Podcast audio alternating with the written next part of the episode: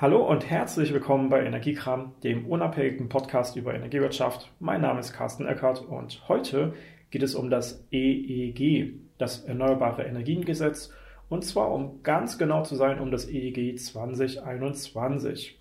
Natürlich hat jeder schon mitbekommen, es gibt irgendwie großartige Änderungen in der Gesetzgebung rund um die erneuerbaren Energien so Ende Oktober, Anfang November ist da noch ganz viel Diskussion und ich möchte mal zusammenfassen, wo wir jetzt aktuell gerade stehen und was da überhaupt passiert und warum das überhaupt passiert. Aber erstmal zurück zu den Roots, zu den Anfängen. Was ist eigentlich das EEG? Das Erneuerbare Energiengesetz, das stammt aus dem Jahr 2000. Es wurde, um genau zu sein, am 1. April 2000 äh, veröffentlicht oder ist da in Kraft getreten.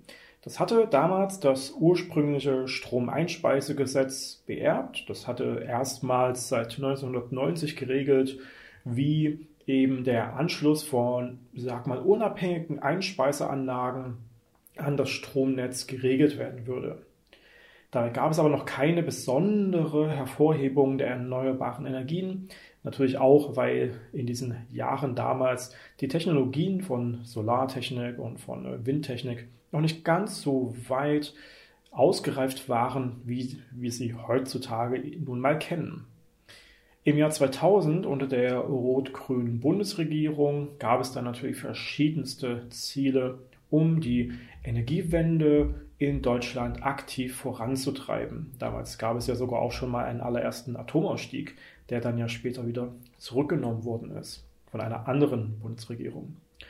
Jedenfalls ist dann im Jahr 2000 das EEG, das Erneuerbare Energiengesetz, in Kraft getreten. Im Großen und Ganzen regelt das die Bevorzugung der erneuerbaren Energien.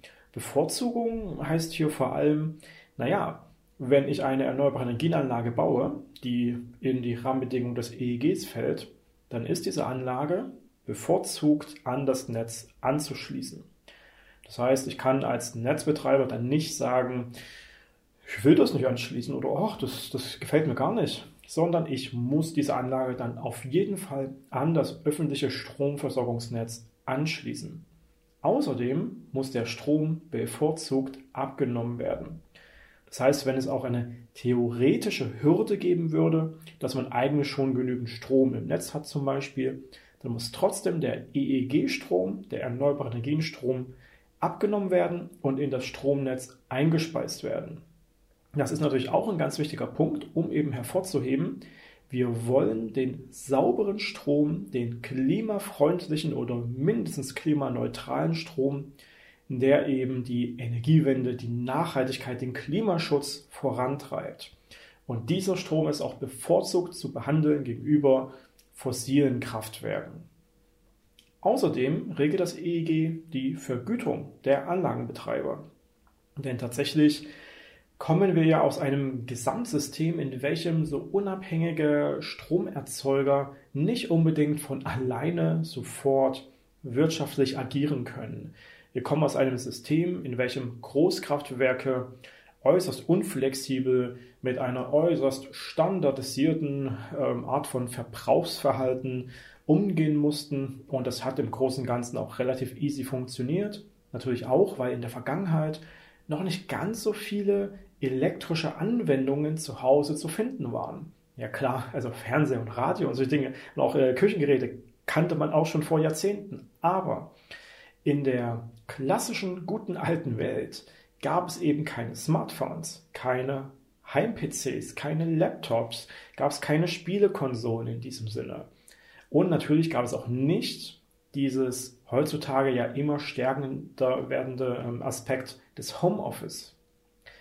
Also hatte man in der Vergangenheit ein äußerst, brauchte man gar kein flexibles System, man hatte ein äußerst geruhsames, standardisiertes System mit einer sehr gleichbleibenden Erzeugung und einem sehr gleichbleibenden Verbrauch. Im Rahmen der gesamten Digitalisierung der letzten Jahre ist das Verhalten bei uns zu Hause natürlich immer weiter anders geworden.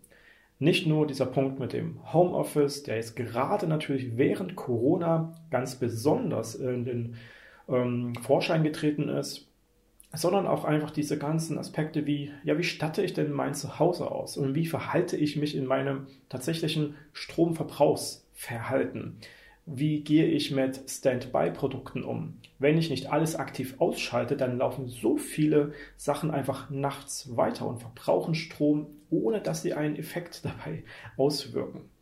Und das äh, Ganze kann äh, tagsüber dermaßen noch in die Höhe schnellen, dass dieses Verbrauchsverhalten, gerade wenn ich zu Hause bleibe, wenn ich im Homeoffice bin, diametral zu dem steht, was man in der Vergangenheit im Haushaltsverbrauchsverhalten gekannt hat. Damals ging der Verbrauch früh zwischen 6 und 8 Uhr hoch, weil die Leute aufgewacht sind, haben den Toaster und die Kaffeemaschine verwendet und dann irgendwann, spätestens 8 Uhr, ist der Verbrauch runtergegangen, weil die meisten Leute entweder in die Schule oder an die Uni oder in die Ausbildung oder in den Job gegangen sind. Heutzutage ist das alles ja variabel, sehen wir in diesem Jahr mit Corona natürlich am deutlichsten. Die Produktion gleichzeitig ist auch komplett anders geworden, weil natürlich jetzt immer mehr fluktuierende Erzeuger im Netz angeschlossen sind. Ja, Windkraftanlagen, die produzieren den Strom, wenn der Wind weht, und Solaranlagen produzieren den Strom, wenn die Sonne scheint. Das ist erstmal augenscheinlich ein Nachteil, weil natürlich, ja, was ist denn, wenn weder Wind noch Sonne vorhanden sind? Das passiert praktisch nicht. Ja, in Deutschland, wenn wir ganz Deutschland betrachten, passiert das praktisch nicht. Wir haben natürlich nachts keine Sonne, das ist keine Frage, aber wir haben praktisch immer Windvorkommen. Aber das Entscheidende für dieses System in der Zukunft ist ja, dass wir nicht einfach nur Solaranlagen und Windkraftanlagen haben und dann legen wir uns zurück und freuen uns, weil dann wird das hoffentlich funktionieren. Nee, es gibt natürlich einerseits noch andere Erzeugungsanlagen, sowas wie Biomasse, Wasserkraft und auch zum Beispiel saubere Gasanlagen.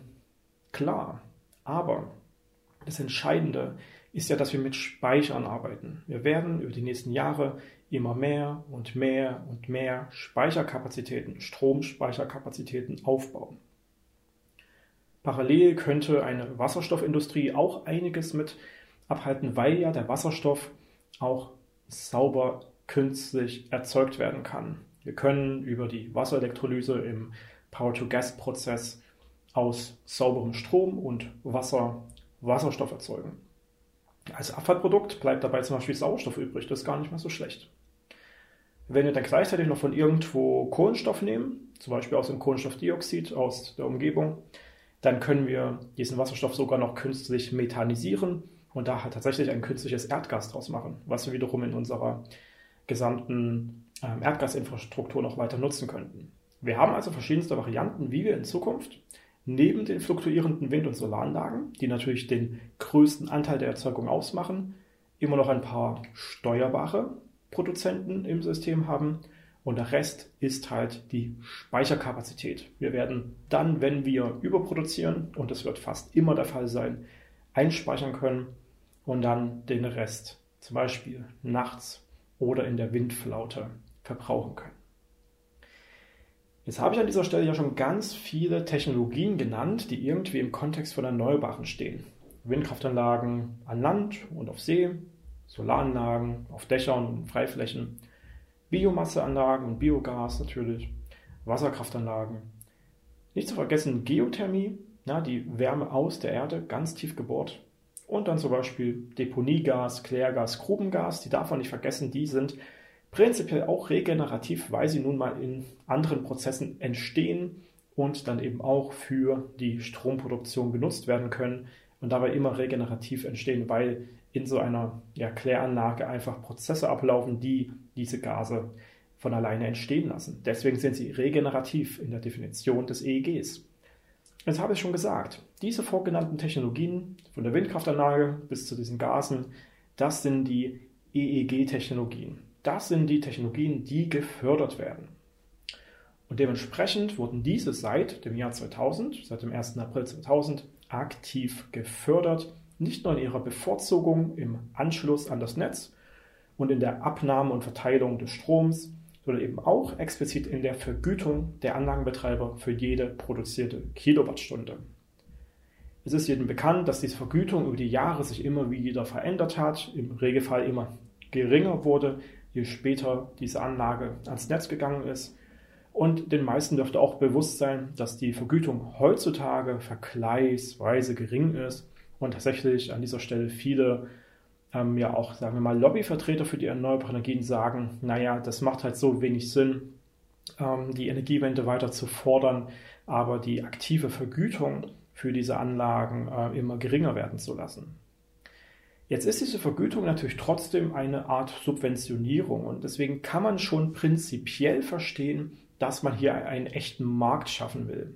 Und wir werden auch noch sehen, dass die Erneuerbaren in einem echten Markt verdammt gut funktionieren werden. Aber wir sind nun mal noch nicht in einem echten, freien, richtig gut funktionierenden Markt. Grundsätzlich funktioniert fast gar keine Stromproduktion gerade so richtig wirtschaftlich, weil wir unter anderem ja auch regelmäßig schwankende Preise in der, ähm, im Großhandel an der Strombörse haben und teilweise auch negative Preise. Also auch große Kraftwerke, Kohlekraftwerke und Co. sind oft genug nicht in den schwarzen Zahlen, sondern sind negativ unterwegs und schaffen es, keinen Profit, keine Marge zu erwirtschaften.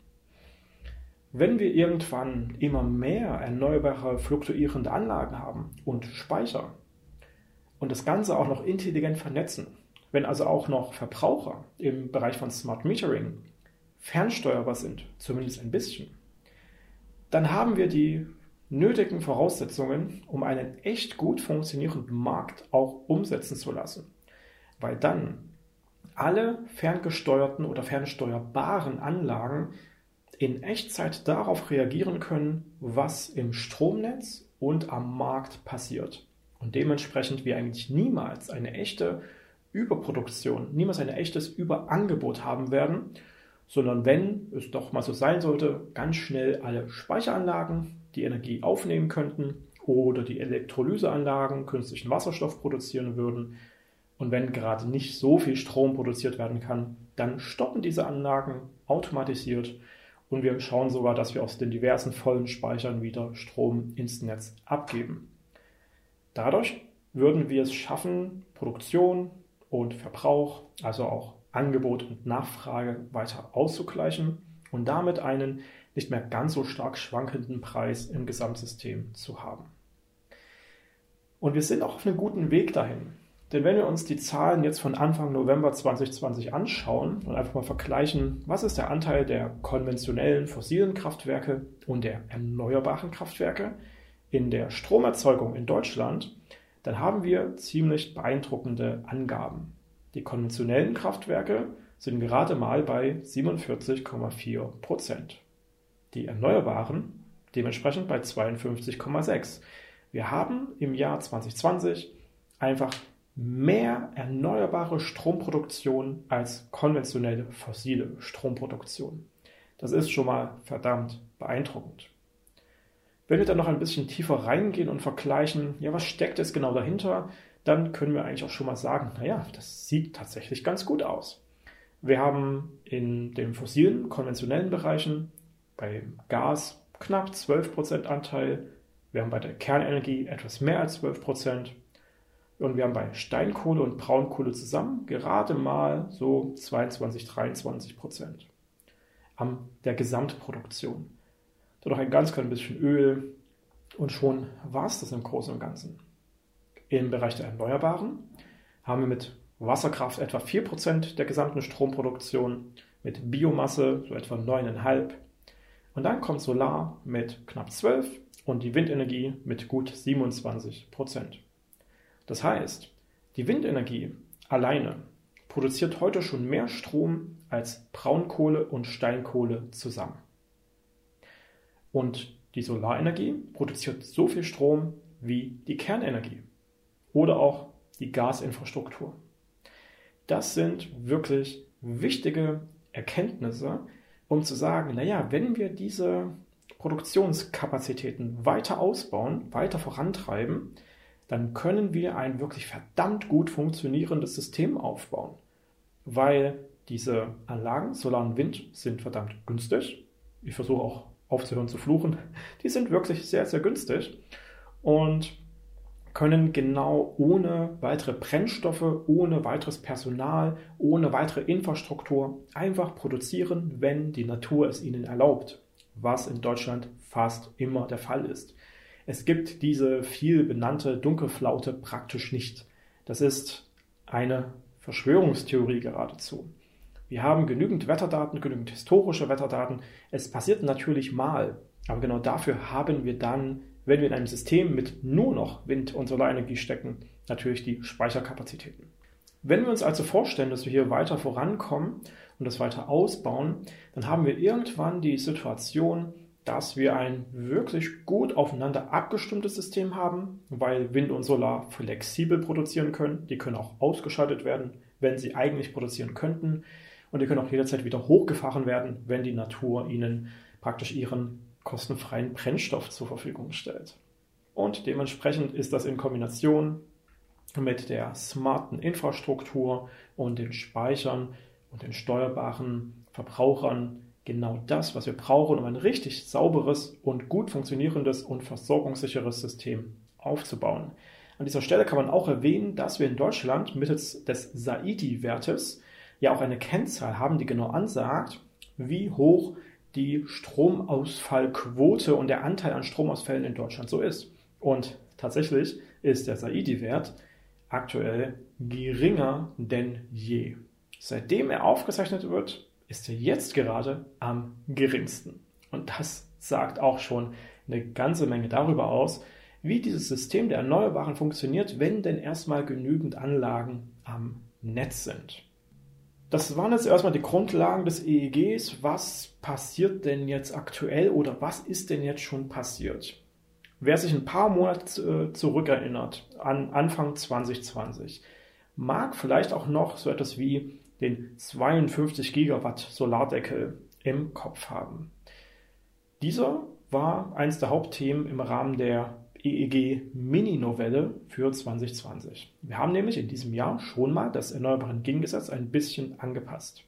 Dieser 52 Gigawatt Solardeckel hat praktisch ausgesagt, dass im alten EEG eine maximale Fördergrenze festgeschrieben wurde für Solarenergie von 52 Gigawatt Gesamtkapazität in Deutschland. Das hieß dann aber auch, sobald diese 52 Gigawatt erreicht werden, gibt es keine öffentliche Förderung mehr für Solaranlagen. Das ist natürlich schlecht, wenn wir weiter die Energiewende vorantreiben wollen. Dann sollten wir immer noch verschiedenste Anlagen weiter fördern. Ja, und was ist dann passiert Anfang 2020? Wir waren kurz vor diesen 52 Gigawatt. Wir waren knapp davor. Mittlerweile, jetzt stand Anfang November 2020, sind wir bei 52,69 Gigawatt Solarkapazität in Deutschland. Das sagt uns ja ganz deutlich aus, naja, wir haben es geschafft. Wenn dieser Solardeckel nicht abgeschafft worden wäre, dann wäre das wahrscheinlich äh, nicht gut gegangen. Dann hätten wir ziemlich sicher ähm, diesen Wert nicht mehr erreicht, weil eben die Förderung weggebrochen wäre. Dementsprechend hat man diesen Solardeckel insoweit ersatzlos gestrichen. Wir kommen aber nachher nochmal dazu, dass wir natürlich auch neue Ausbauziele geschaffen haben und durch diese auch schon wieder implizite Obergrenzen für die Förderung für die nächsten zehn Jahre geschaffen worden sind. Schauen wir erstmal in das nächste große Thema der Mini-Novelle. Ein zweiter wichtiger Bereich sind ja die Windenergieanlagen, die eben auch nicht mehr ganz so stark ausgebaut worden sind in den letzten Jahren wie in den Jahren davor. Ganz viel hat natürlich auch damit zu tun, dass es unglaublich viel Protest gegen Windenergieanlagen gibt. Das kennt jeder, der schon mal durch Dörfer gefahren ist, äh, bei denen direkt um die Ecke praktisch eine Windenergieanlage gebaut werden sollte. Dann sind da an vielen, vielen Ecken Plakate und Transparente, die sich dagegen stellen. Kann man ja auch verstehen, prinzipiell. Aber vielleicht gibt es ja auch verschiedenste Kommunen, die sich sogar darüber freuen würden, weil so eine Windenergieanlage vor Ort, die ist natürlich auch eine Einnahmequelle. Einerseits Steuern und vielleicht auch, weil man dort eine Beteiligung hat. Dazu kommen wir auch noch. Was aber erstmal geklärt werden musste, ist die Frage des Mindestabstands von Windrädern zu besiedeltem Gebiet. Es gibt bestimmte Definitionen, die so ein besiedeltes Gebiet eben genauer festlegen. Und wir hatten bis zu dieser Mini-Novelle 2020 eine Regelung von mindestens 1000 Meter Abstand eines neu zu bauenden Windrads hin zu eben dieser Art von besiedeltem Gebiet. Wenn wir diesen Kilometer Abstand immer wahren müssen, dann wird die potenzielle Fläche für den Ausbau der Windenergie rapide weniger. Dann kann man sich das natürlich ganz gut vorstellen. Naja, wenn da irgendwo ein Dorf ist und auch nur ein paar Häuser und dann darf einen ganzen Kilometer da herum keine Windenergieanlage gebaut werden, dann heißt das natürlich, dass die potenzielle Fläche extrem zurückgeht. Da gab es sogar einige Bundesländer, die hier noch weitergegangen sind. Ich meine, dass zum Beispiel Bayern einen Mindestabstand von 2000 Metern, also zwei Kilometer hatte. Und wenn wir das uns nur bundesweit vorgestellt hätten, dann wäre alles schiefgegangen. Dann hätten wir praktisch gar keine Flächen mehr gesehen, an welchen wir Windenergieanlagen hätten bauen können.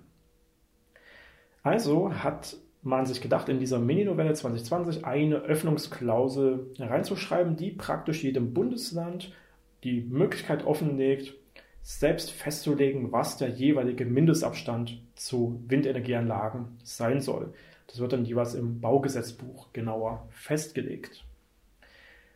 Heißt aber eben auch, dass über diesen Weg verschiedene Bundesländer eben auch wirklich sagen können, naja, wir wollen Windenergie. Wir erkennen das als sogar richtig wichtigen Wirtschaftsfaktor an und wollen über diese Windenergieanlagen hier explizit unsere Kommunen sogar stärken, weil die Steuereinnahmen vor Ort haben und auch weil die womöglich direkt beteiligt werden an den Windenergieanlagen und dann eben auch nicht nur günstigen Strom kriegen könnten von direkt vor Ort, die könnten zum Beispiel auch direkt an den Vermarktungseinnahmen beteiligt werden.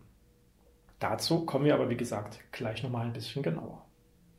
Als wir dann diesen Stand der Mini-Novelle 2020 hatten, war auch klar, naja, das reicht bei weitem nicht. Wir werden spätestens ab 2021 große Probleme haben.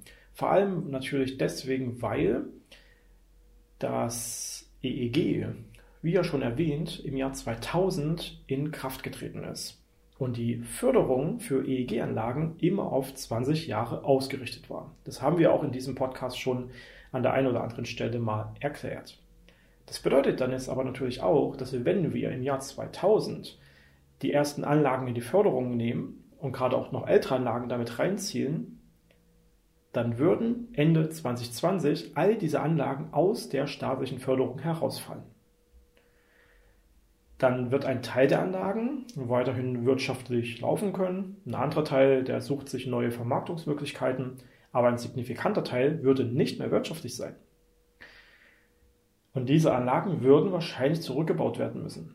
Und das ist natürlich ganz und gar nicht das, was wir erreichen wollen, wenn wir die Energiewende weiter vorantreiben. Wir dürfen keine Kapazitäten aufgeben. Wir müssen mehr bauen.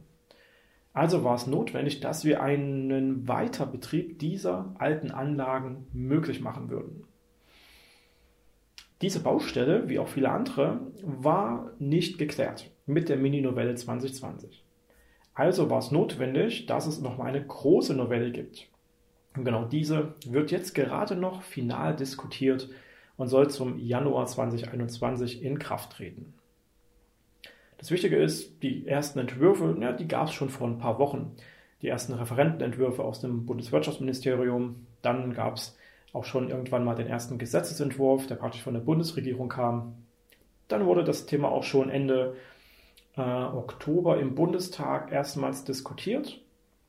Und dann war klar, spätestens dann war klar, naja, der Bundesrat würde auch nochmal ganz schön mitreden wollen. Von daher ist der jetzt aktuelle Stand Anfang November gar nicht unbedingt das, was auch 2021 beschlossen wird, aber zumindest die grobe Richtung ist relativ klar.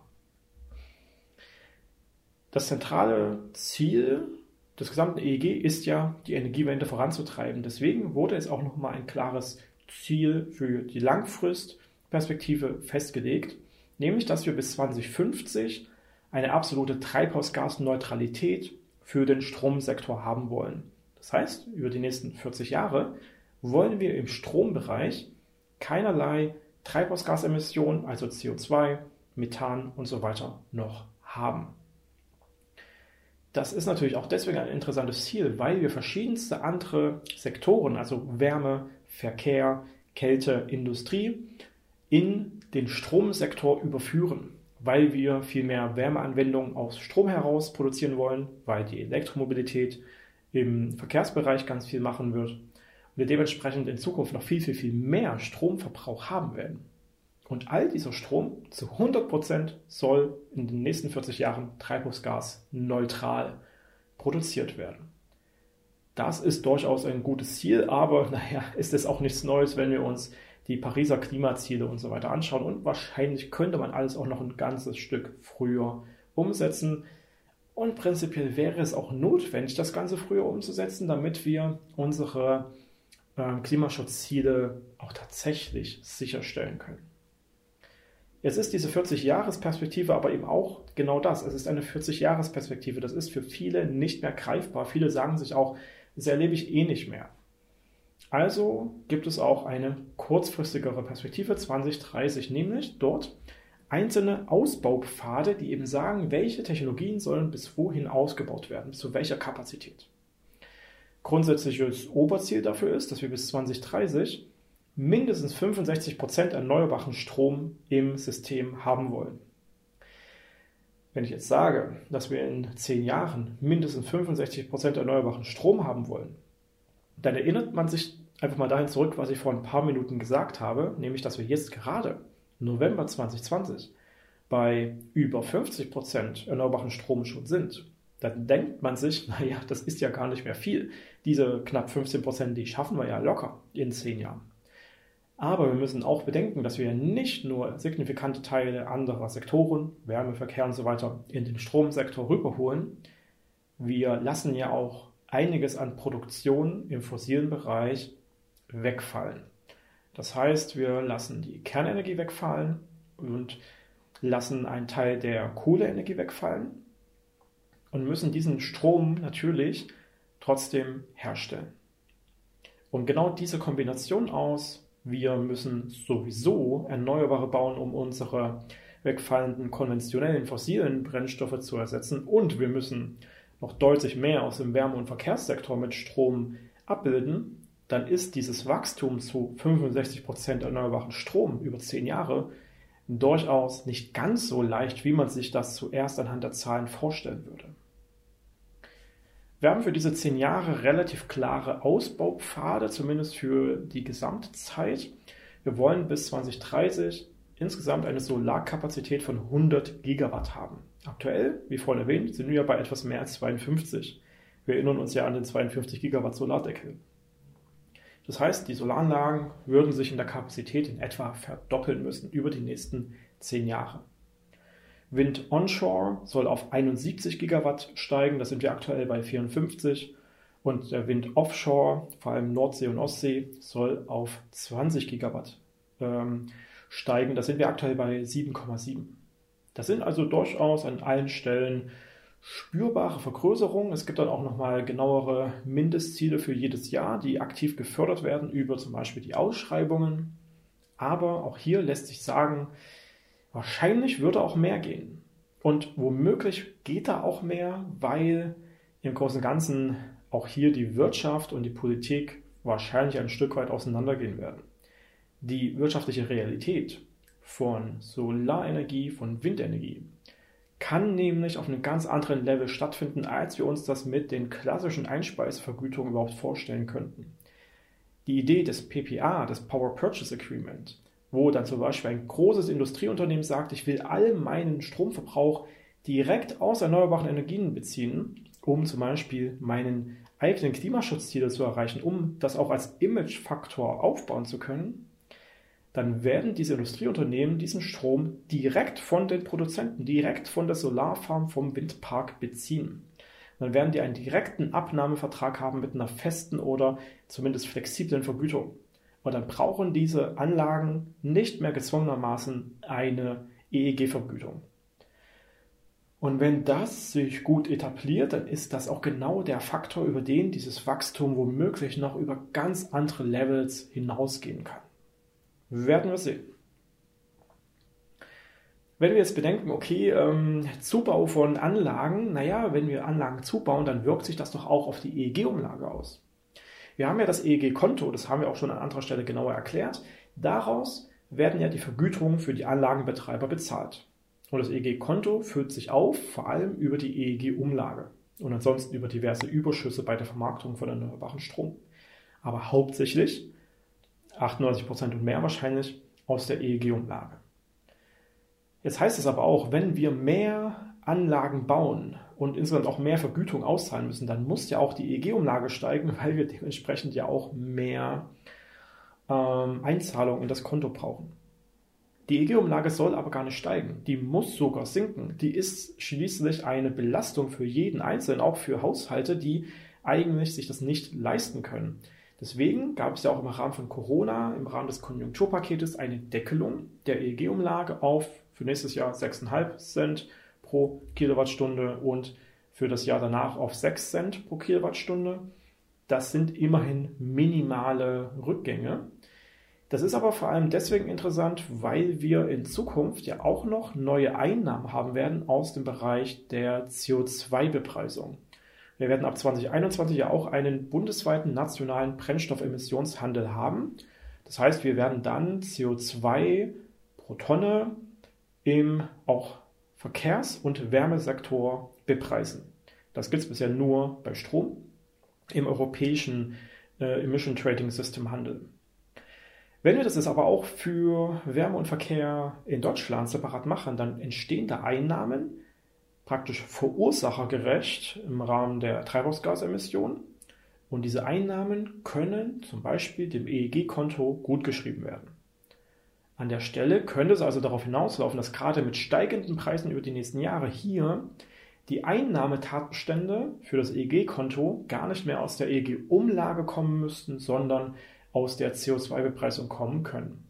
Und dementsprechend wir eine Entlastung für alle Verbraucher schaffen und eine Belastung verursachergerecht für die, sagen wir mal, dreckigen Emissionsausstoßer. Ähm, und das ist erstmal grundsätzlich eine gute Idee. Wir werden aber sehen, wie sich das genau entwickelt. Hier muss man auch nochmal schauen, wie sich diese diversen Preise, auch die Preisentwicklung und dann eben auch das Verbrauchsverhalten der diversen Marktteilnehmer verändern werden. Weitere konkrete Ziele und Maßnahmen aus der EG-Novelle 2021 sind eben, wie gesagt, diese konkreten Ausbaukapazitäten für jedes Jahr. Die werden dann übersetzt in Kapazitäten, die in einer EEG-Ausschreibung gepackt werden. Eine EEG-Ausschreibung heißt dann immer, zu einem bestimmten Zeitpunkt wird eine bestimmte Ausbaukapazität, folgende Menge Megawatt, ausgeschrieben und wer jetzt das günstigste, beste Angebot macht, der kriegt den Zuschlag. Das sind dann im Zweifel ein paar Dutzend Anbieter, die kriegen den Zuschlag und die können dann jeweils dort, wo sie es geplant haben, ihre Solaranlagen oder Windkraftanlagen aufbauen. Da gibt es verschiedenste Arten von Ausschreibungen. Wir haben dazu mal ein kurzes Erklärvideo auch auf unseren YouTube-Kanal gepackt ähm, rund um das Thema EEG-Ausschreibungen. Gleichzeitig gibt es in der Novelle immer noch den sogenannten atmenden Deckel. Den kennen wir auch noch aus der Vergangenheit als ja, parallele Lösung zum 52 Gigawatt Solardeckel. Dieser atmende Deckel reguliert praktisch atmend, also reagierend auf das, was im vergangenen Jahr passiert ist und sagt dann praktisch aus, na, im nächsten Jahr wird jetzt mehr oder weniger ausgeschrieben und wird es mehr oder weniger gefördert. Heißt also, wenn in einem Jahr besonders viel zugebaut wurde, würde im nächsten Jahr weniger gefördert werden. Deswegen ist der Atmen, der reagiert darauf, was hier tatsächlich passiert und kann dann dementsprechend hoch und runter gehen. Das ist aber grundsätzlich kein guter Plan. Wenn wir viel zubauen, dann wollen wir auch weiterhin viel zubauen und dementsprechend sollte auch hier noch ein bisschen was angepasst werden. Und genau das Thema atmender Deckel ist auch im Bundesrat gerade eins der Themen, was am stärksten diskutiert wird. Und wahrscheinlich hier auch nochmal eine kleine Anpassung erfahren wird. Ein weiteres Thema aus der Novelle ist die Einführung einer Südquote.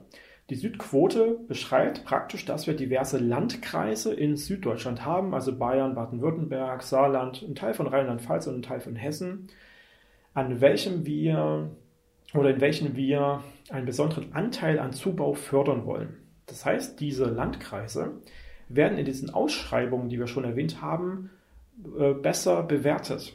Es wird ein Mindestanteil von diesen südlichen Landkreisen immer pro Ausschreibung vergeben. Das heißt, wenn nicht genügend Angebote aus diesen südlichen Gebieten da sind, dann werden bestimmte Anteile der Ausschreibung gar nicht erst vergeben, sondern in die nächste Ausschreibung weitergereicht, sodass ein bestimmter Anteil aus dem Norden durchaus trotzdem gebaut werden kann, aber der geforderte Anteil aus dem Süden, der muss auf jeden Fall im Süden gebaut werden, der würde dann beim nächsten Mal mit aufgeschlagen werden können.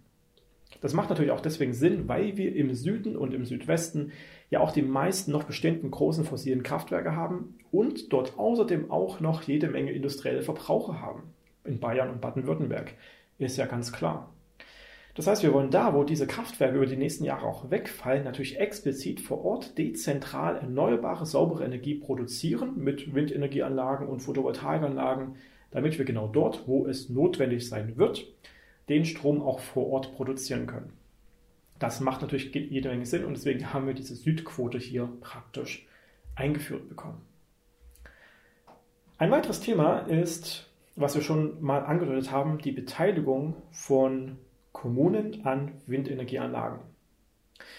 Ursprünglich im allerersten Referentenentwurf war die Beteiligung der Standortkommune an einem, einer neu zu bauenden Windenergieanlage eine Mussregelung. Das ist dann also notwendig, dass der potenzielle Betreiber der, der Kommune vor Ort ein Angebot macht und sie bis zu einem gewissen Deckel auf jeden Fall beteiligen muss. Jetzt ist das im weiteren Gesetzesentwurf aus dem Bundeskabinett dann plötzlich zu einer Kann-Regelung geworden, dass die also, dass diese Beteiligung angeboten werden kann.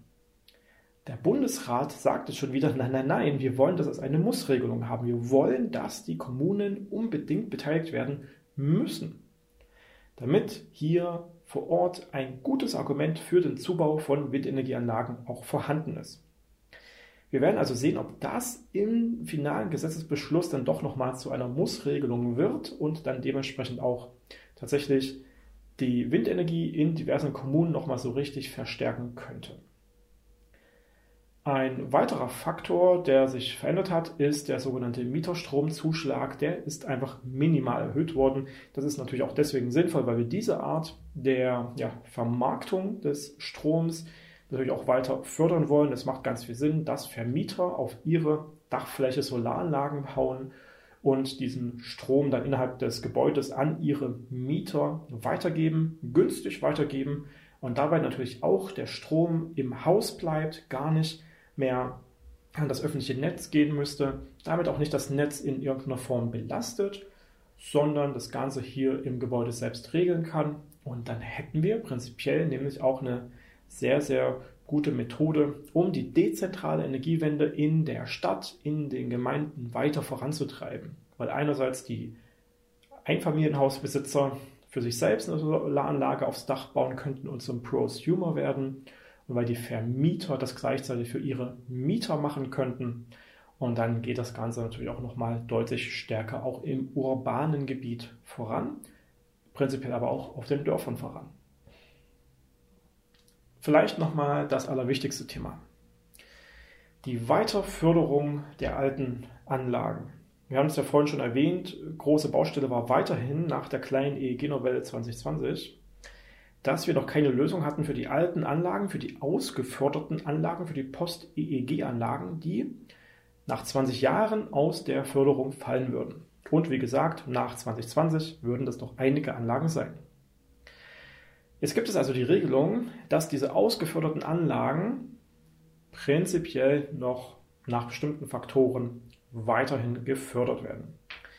Die kleineren Anlagen bis 100 Kilowatt Kapazität bekommen eine weiterlaufende Einspeisvergütung, nicht unbedingt in der gleichen Höhe wie bisher, sondern anhand ihres Marktwerts. Dieser Marktwert allerdings dann auch nochmal abzüglich der Vermarktungskosten, die der Netzbetreiber dann eben auch vor Ort damit haben würde.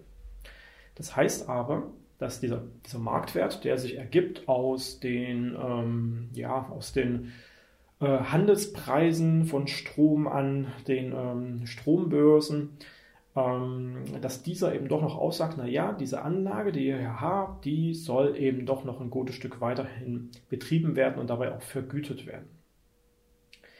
Das ist erstmal besser als nichts. Könnte allerdings auch nochmal ein bisschen besser werden. Mal schauen, weil wir diese alten Anlagen ja nicht verlieren wollen. Eventuell wird es nämlich auch Sinn machen, bei einigen dieser Anlagen direkt ein sogenanntes Repowering vorzunehmen und dann zum Beispiel auch als neue Anlage ans Netz zu gehen. Klar, dann sind sie vielleicht so effizient, dass sie auch komplett ohne Förderung richtig wirtschaftlich laufen können. Andere Anlagen brauchen trotzdem erstmal noch eine Einspeisevergütung. Genau da sollten wir eine einfache und trotzdem auch noch wirtschaftliche Lösung möglich machen.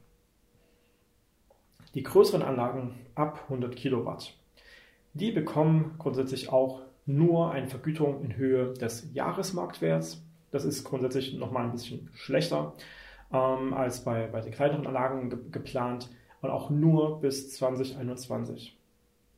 Das ist ein ganz wichtiger Unterschied, dass diese großen Anlagen nur für ein ganzes weiteres Jahr eine feste Vergütung bekommen werden und danach eben auch schauen müssen, wie sie von alleine weiterhin existieren können.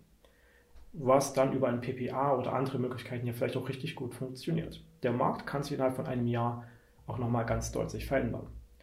Eventuell ist aber genau dieser Punkt der ausgeförderten Anlagen eines der Hauptthemen, was der Bundesrat jetzt gerade nochmal weiter angehen wird.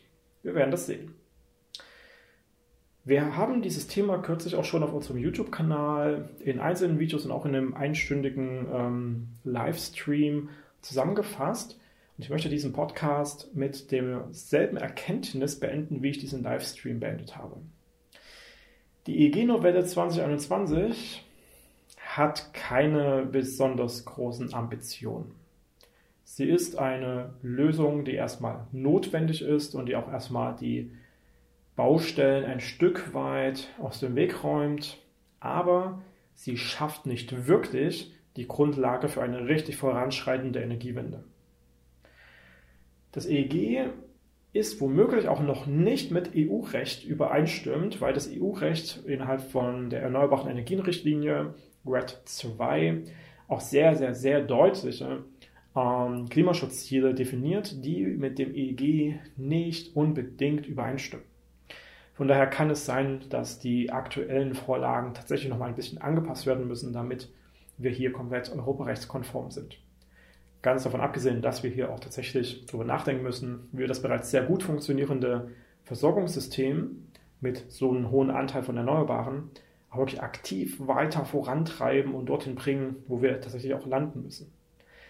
Also reicht es nicht, ambitionslos hier voranzugehen. Wir müssen richtig durchpowern und dementsprechend wünsche ich mir selbst auch, dass wir die nächsten Tage und Wochen noch ein paar deutliche Änderungen an der EEG-Novelle 2021 sehen werden und hier nochmal deutlich bessere Werte und Rahmenbedingungen für die erneuerbaren Energienanlagen geschaffen werden, damit sie sich weiter auf den Weg bewegen können, in einem echten Markt, der auch dann wirklich für sich funktioniert, ähm, laufen zu können. Dieser Markt ist jetzt gerade auch aktiv verhindert wie ich vorhin schon mal erwähnt habe, das kann aktuell nicht wirklich für sich funktionieren, weil wir die Erneuerbaren und die Fossilen gegeneinander ausspielen.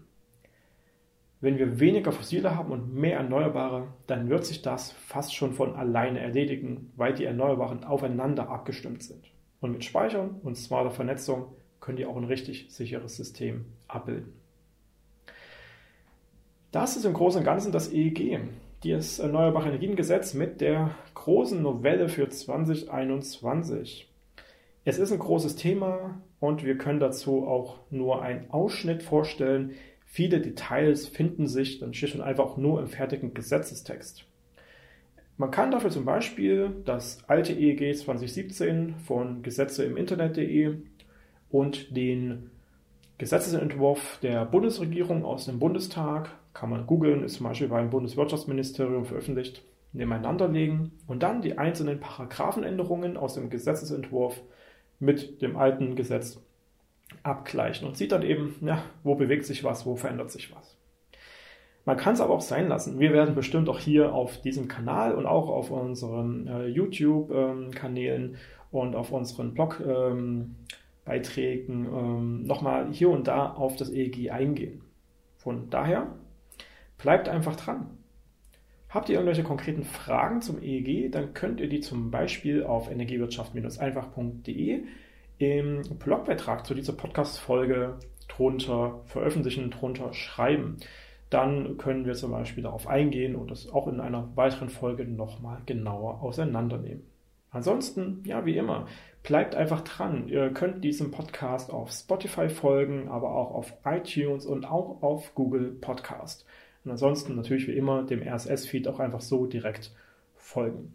Wenn ihr ein Stadtwerk seid oder ein Energieunternehmen oder irgendein anderes Unternehmen und ihr braucht wirklich mal eine gute Abholung, auch gerne online über die aktuellen und grundlegenden Themen der Energiewirtschaft, dann sind wir die Richtigen. Dann fragt auch einfach nach bei uns bei Energiewirtschaft einfach.